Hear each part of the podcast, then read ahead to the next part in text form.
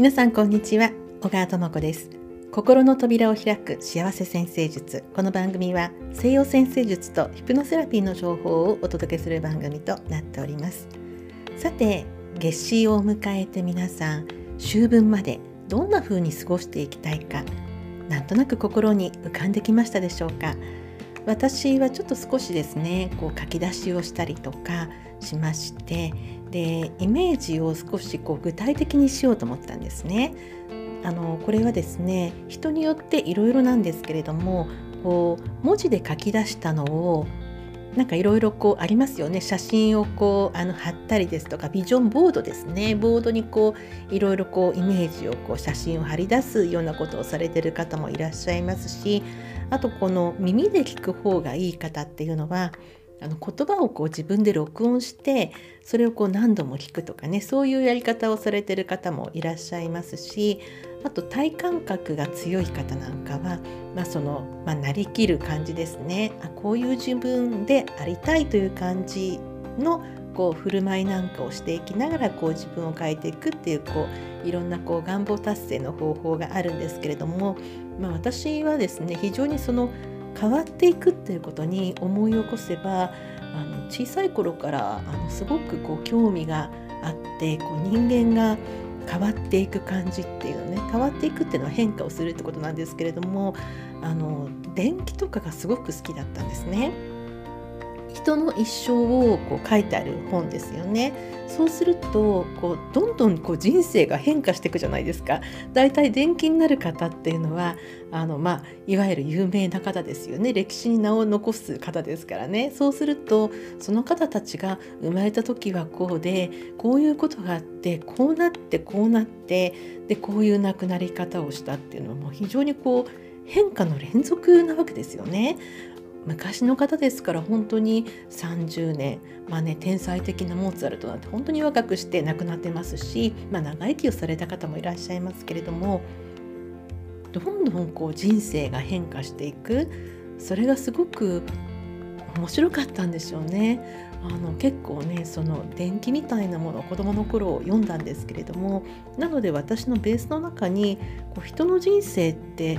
とかこう変わっていくとかそういうことに対する興味がとてもあるんですね。ただあのあの前にもちょっとお話ししたかと思うんですけれども人間の脳って変化が大嫌いなんですね。でもともとその脳の一番あの深いところにはその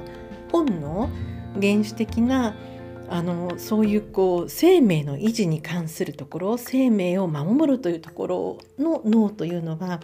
変化が大嫌いなんですね。で今が安全で今がこういうふうに暮らせて暮らしていくことができるんだったらなんで変わる必要あるの？もう本当にどうして外に出て恐竜に食べられちゃう必要があるのっていう話になってくるわけなんですよ。ここにいればこの洞窟にいれば安心なんだよこの木の鱗の中にいれば安心なんだよどうしてわざわざ恐竜いるところに行って食べられちゃう必要があるのっていうような感じの原始的な脳が私たちの中にあるって言われてます。ですから変化は嫌いだし変化は怖いんですね。だけど私たちのこう心とか精神っていうのは変化していこう進化していこうってことを求めてるので常にせめぎ合いなんですよ。これはもうどこまで行ってもせめぎ合いなのでその不安とか変わることへの不安変わりたいっていう気持ちと変わることへの不安っていうのをこう自分の中でどんな風にバランスしていくかっていうのがもうこれはっきり言って一生のテーマになってで多分このやり方やをあの掴んだ人がこのやり方この不安と伸びていきたいのこのせめぎ合いのうまい付き合い方が分かってる人がぐーっとこうそれねあの太陽の力なんですよねこういうふうに生きたいっていうのはそういう方たちが太陽を掴んで、まあ、歴史に名前を残してる。ね、あのアリストテレス何千年前の人ですかねギリシャに何千年も前に生まれてその文庫本がまだ出てるわけですよね。研究してる方もいらっしゃるわけですよね。具体的なあの ちょっと忘れましたけれども、まあ、昔こうあのね学校の中学校のこう授業でも習ったぐらいですよねプラトンとかね。じゃあ何千年も前の人の言葉が版を重ねてどうして残ってるのっていうとなんか真実があるからですよね。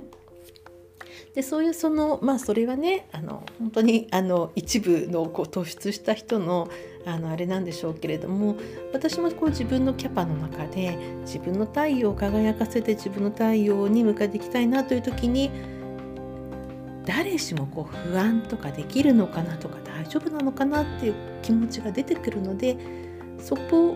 とうまく付き合うっていうことを今すごく自分のテーマにしてるんですね。で今日はですねちょっと昨日からあの企画してるビジョンムービーっていうのを作ろうと思って今ちょっとこう途中休憩でこの録音をねしてるんですけれども以前にもあの以前いつでしたか春分でしたかこうビジョンムービーっていうのを作りましてであの自分の主体自分のこうトータル的な暮らしですねこういう暮らし方あるいはそのまあどういうビジョンでもいいんですけれども今自分が持っているビジョンあんまり長いとあの思い浮かばないと思うんですが3ヶ月ぐらいのスパンでやるとやりやすいんですけれどもあのそれを写真を集めたりまず最初言葉を書き出してどんな風になに過ごしていくとかどういうことをしてみたいとかそういうことを書き出してそのイメージに合うようなこう写真をね集めたりあるいは自分で写真を撮ったりしてで今本当にこう動画の作れるソフトをスマホですごくあのいいのがたくさんありますのでそこにサクサクサクっとこうストックしていってでどんな風に編集するかは本当にそれぞれ好みなんですね。で私はこう自分のあの集めた写真にちょっと BGM と自分の音声をつける方が好きなんですね。音声がなくただビジョンだけを見るのが好きって方もいらっしゃいます。前10人ぐらいでこうそのビジョンムービーを作るワークっていうのに参加した時にあの最後にこうみんなで発表会をしたんですね。自分の作ったムービーをこう紹介し合ってこういう気持ちでこんな風に過ごしたいんだっていうワークショップをやった時に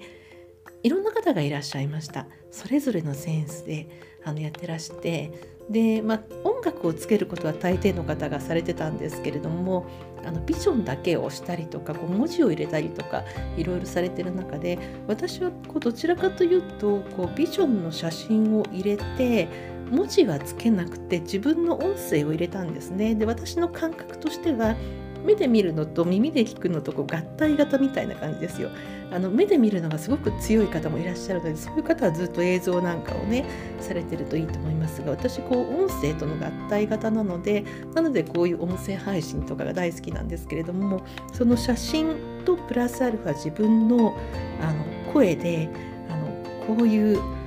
あの未来の姿みたいなこうナレーションしてやってみてそれすごく良かったんですね。でそれをあの結構ねちょこちょこ朝起きた時に見たりしててでそれ今日あの今回の夏至からあの9月23日の秋分の日までのビジョンムービーを作ろうと思いまして今そのそのストーリーの書き出しですね。であの写真のストックがまあ今できましたのでこれから編集ソフトに入れて、まあ 3, まあ、3分じゃない2分ぐらいですね。そんな長いものは作らないんですが2分ぐらいの短いものを作って見ようと思っています。でこれはねあのすごくあのいいのであの前そのビジョンムービーを作る会みたいのに参加してとても良かったんですね。なのでまあもし興味ある方いらっしゃったら今度秋分の日ぐらいにね皆さんで集まって作って自分のムービーをですねそういう会ももしできたらいいななんて今ちょっとふと思いました。はい、聞いてくださってありがとうございます。お相手は星読みのともこでした。また次の放送でお会いいたしましょう。